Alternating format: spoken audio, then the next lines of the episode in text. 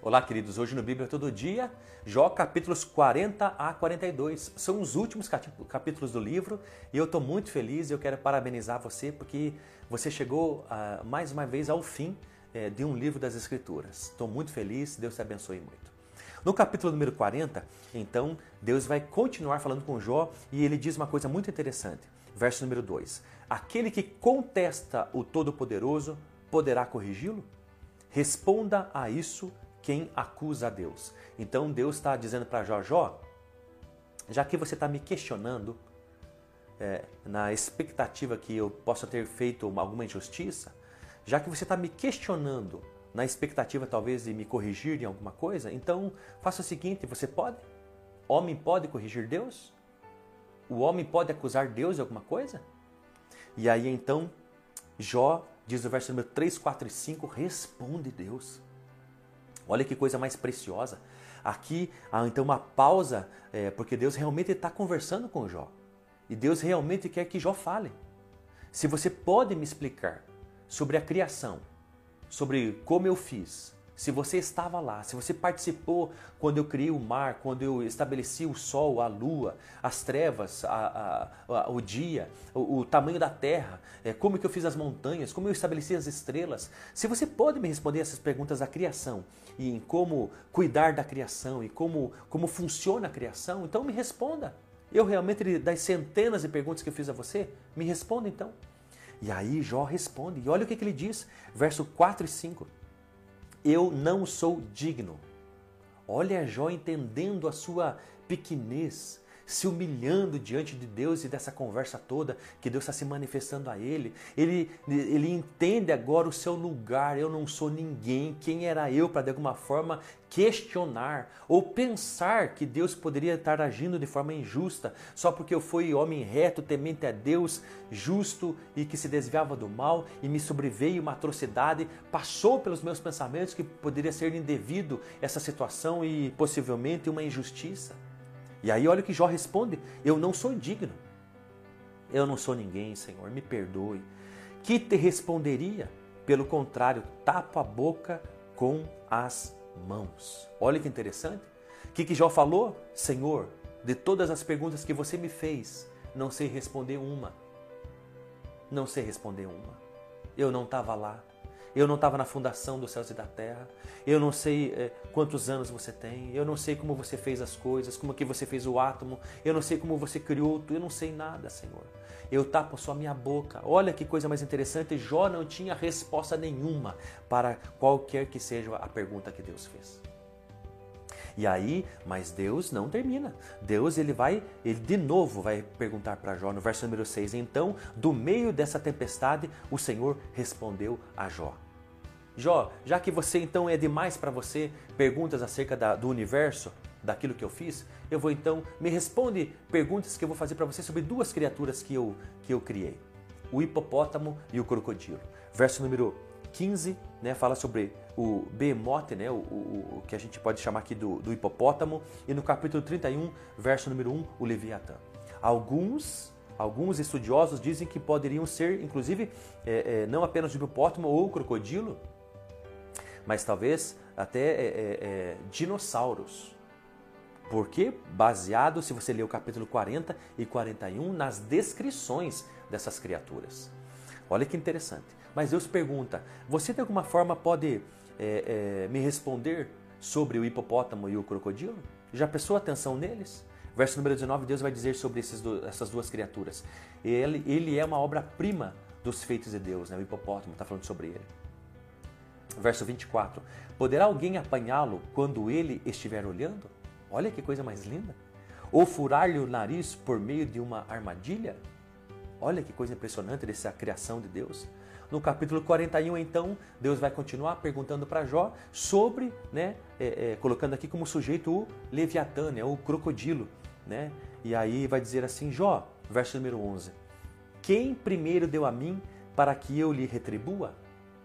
Tudo o que existe debaixo do céu é meu.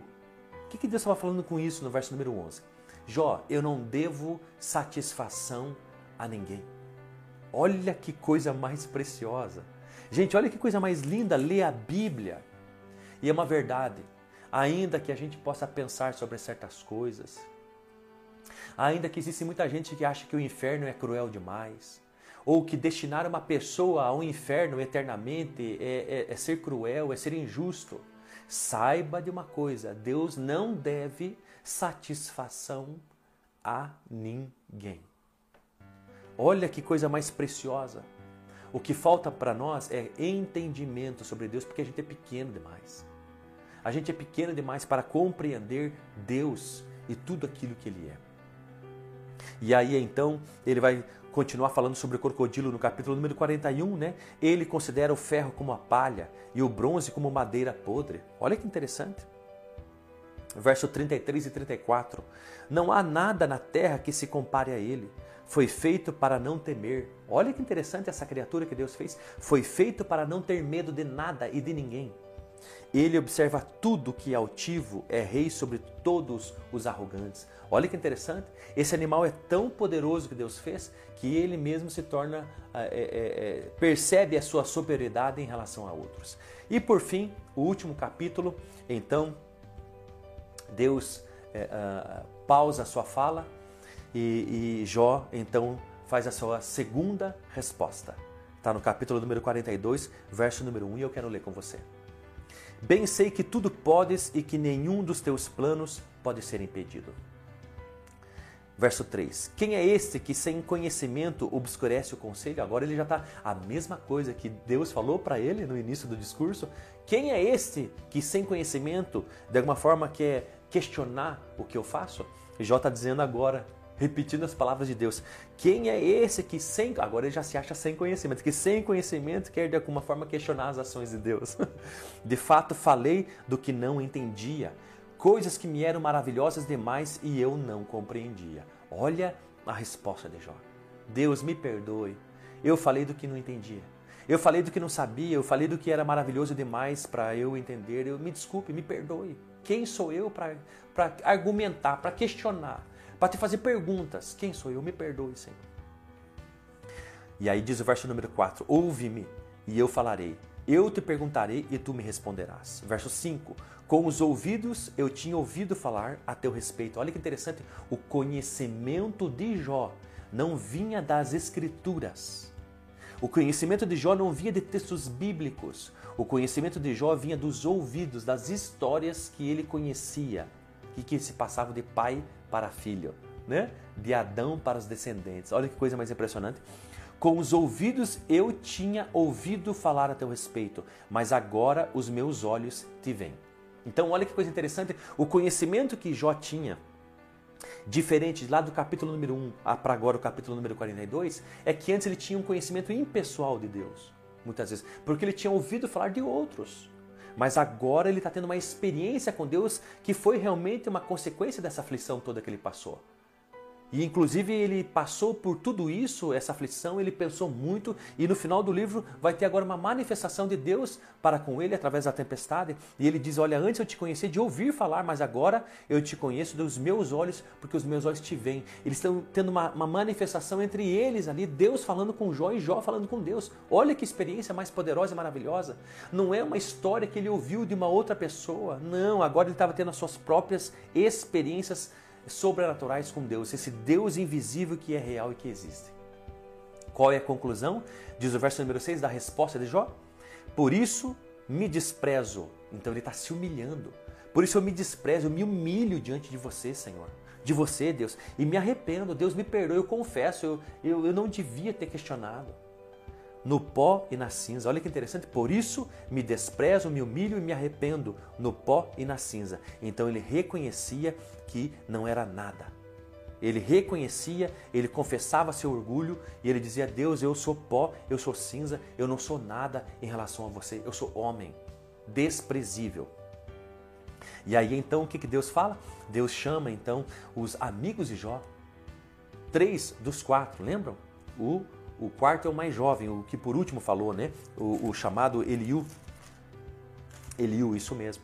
E aqui Deus, do versículo 7 ao versículo número 9, Deus chama os três primeiros amigos, Ele faz, é, Bildade e Zofar.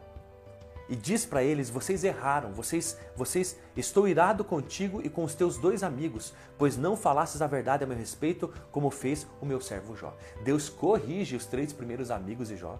Olha que interessante. E corrige a tal ponto que eles são, que Deus diz para ele: Olha, eu quero que vocês façam sacrifício de arrependimento para perdão de pecados. E vocês vão até Jó, e Jó vai orar por vocês. E então eu vou aceitar o sacrifício que vocês vão oferecer para que os pecados de vocês sejam perdoados, porque vocês erraram, vocês pecaram, porque vocês não falaram a verdade a meu respeito. Olha que coisa mais interessante. Deus está corrigindo os três primeiros amigos de Jó. E se você olhar o discurso desses três amigos, o tempo inteiro eles estão falando, é, é, é, eles exaltam a Deus, eles, eles engrandecem a Deus. Mas o tempo todo eles estão dizendo que Deus não errou porque Jó pecou e fez alguma coisa errada e de alguma forma realmente Deus pune aqueles que erram. Mas essa não era a, a verdade plena acerca de Deus e é por isso que Deus está dizendo: falasses a ver, não falasses a verdade a meu respeito. Olha que interessante, Deus não chama aqui Eliú, o quarto amigo de Jó, para ser corrigido, porque esse ele foi além da sabedoria dos três primeiros amigos. Falou que Jó poderia estar errado, que pode ser uma consequência de pecados mesmo, e que a gente precisa é, é, é, perceber que a gente é homem e que Deus é Deus, mas também falou que Deus usa o sofrimento para nos impedir de pecar e também para nos purificar, nos aperfeiçoar. Não é só uma questão de justiça, é uma questão de Deus quer nos fazer cada vez mais parecido com Ele, que a gente se que Ele se manifeste a nós no meio de toda essa situação. O quarto amigo, o mais jovem, foi mais perfeito do que os três primeiros. E aí então, o que, que acontece? É, o Senhor aceitou a intercessão de Jó, como diz o verso número 9. Eles foram até Jó, ofereceram sacrifício, Jó orou pelos três e Deus aceitou aquela oração que Jó havia feito pelos três. Saiba que os três eles estavam meio que brigadinho. Porque eles, eles começaram a se ofender um ao outro de alguma forma, argumentar e contra-argumentar. O tempo todo do livro foi assim, então de alguma forma poderia ter, vi, ah, vi, sabe, ficado nervosos e, e, criado uma ofensa ou uma tensão e houve uma ruptura. Então, esse momento, quando Deus pede para que eles então se arrependam e façam sacrifícios, mas vão a Jó fazer isso e se quando Jó orasse por eles, ele aceitaria o sacrifício. Deus está restaurando relacionamentos. Eu quero pedir para você, restaure os seus relacionamentos. Isso é muito importante. Eu não sei se você tem algum relacionamento quebrado por alguma coisa, talvez um amigo de longa data e não tem mais a amizade que tinha. Restaure os seus relacionamentos. Olha o que diz o verso número 10 indo já para o final, diz assim: E depois que Jó intercedeu pelos seus amigos, o Senhor o livrou e lhe deu o dobro do que possuía antes. Então, está no final do livro. E o fim de Jó é que Deus lhe deu o dobro do que ele tinha antes. E antes ele já era o mais rico de todo o Oriente. Olha que coisa mais interessante. Mas Deus só lhe deu o dobro, Deus só lhe abençoou com coisas extraordinárias depois que Jó intercedeu pelos amigos. É isso que está no verso número 10. Então, olha a importância de liberar perdão. Saiba de uma coisa: quando você não libera perdão a alguém que te ofendeu, alguém que te passou para trás, alguém que pecou contra você, que te provocou e que te fez o um mal, saiba de uma coisa: que quando você não libera perdão para alguém, é você mesmo que sofre. E depois que Jó intercedeu por eles e liberou perdão a eles, Deus deu o dobro do que ele possuía. Olha que coisa mais poderosa. E então diz a palavra de Deus que ele de novo teve seus filhos, né? Dez, sete homens e três meninas. Esse é o dobro. Dez que estavam com eles vivos e dez que já estavam com Deus porque haviam morrido e também vai dar o dobro né, de ouro, de prata, de recursos. É, uh, uh, uh, e, o, e, o, verso número 12 diz que assim o Senhor abençoou o último estado de Jó mais do que o primeiro. Então, de alguma forma, como que isso aconteceu? Amigos de Jó, inspirados pelo, por Deus, foram até eles e cada, até Jó e cada um ofertou algo na vida de Jó. Isso fez com que Jó tivesse um, um, uma riqueza e que dessa riqueza inicial ele frutificasse por causa da bênção de Deus e se tornasse o mais rico de todos, o dobro daquilo que ele mesmo já tinha no início. E eu termino dizendo, o verso 16 e 17. Depois disso, Jó viveu 140 anos e viu seus filhos e descendentes até a quarta geração. Então Jó morreu, velho e de idade avançada. É assim que termina o livro de Jó. Talvez você conheça o livro de Jó mais pelo sofrimento de Jó, mas saiba como termina a vida de Jó. Talvez, como ele recebeu o dobro de, de, tudo, talvez ele recebeu o dobro da idade. Talvez quando aconteceu com ele aquela situação difícil, ele tinha 70 anos. Porque ele viveu mais, ele viveu 140 anos. E a Bíblia diz que ele, ele morreu velho e de idade avançada. Sabe o que significa isso? Ele morreu rico e com uma vida plena. E o seu fim foi um fim onde ele terminou muito bem. Saiba de uma coisa: esse é o fim que Deus quer dar a você e a mim. Deus sempre desejou que a gente tivesse vida longa e terminássemos bem. E saiba de uma coisa: um dia viveremos eternamente com Deus e com Ele estaremos bem. Se prepare para isso. Não estou falando apenas sobre o, o reino de Cristo que está por vir e reinaremos com Ele, mas também a vida aqui. Portanto, não se desespere no meio das suas angústias e tribulações. Que a sua fé seja inabalável em Deus, ainda que você não entenda o que está acontecendo. Calma, Tenha paciência, sabendo que Deus não é injusto e que Ele não tem prazer no sofrimento de ninguém, que Ele te ama, que sabe exatamente o que está acontecendo com você. Saiba que no momento certo Ele se manifestará e vai te dizer o que está acontecendo. E mais do que dizer o que está acontecendo, vai pegar na tua mão, vai te abençoar. E os teus dias, o teu fim será melhor do que o princípio. Deus te abençoe em nome de Jesus.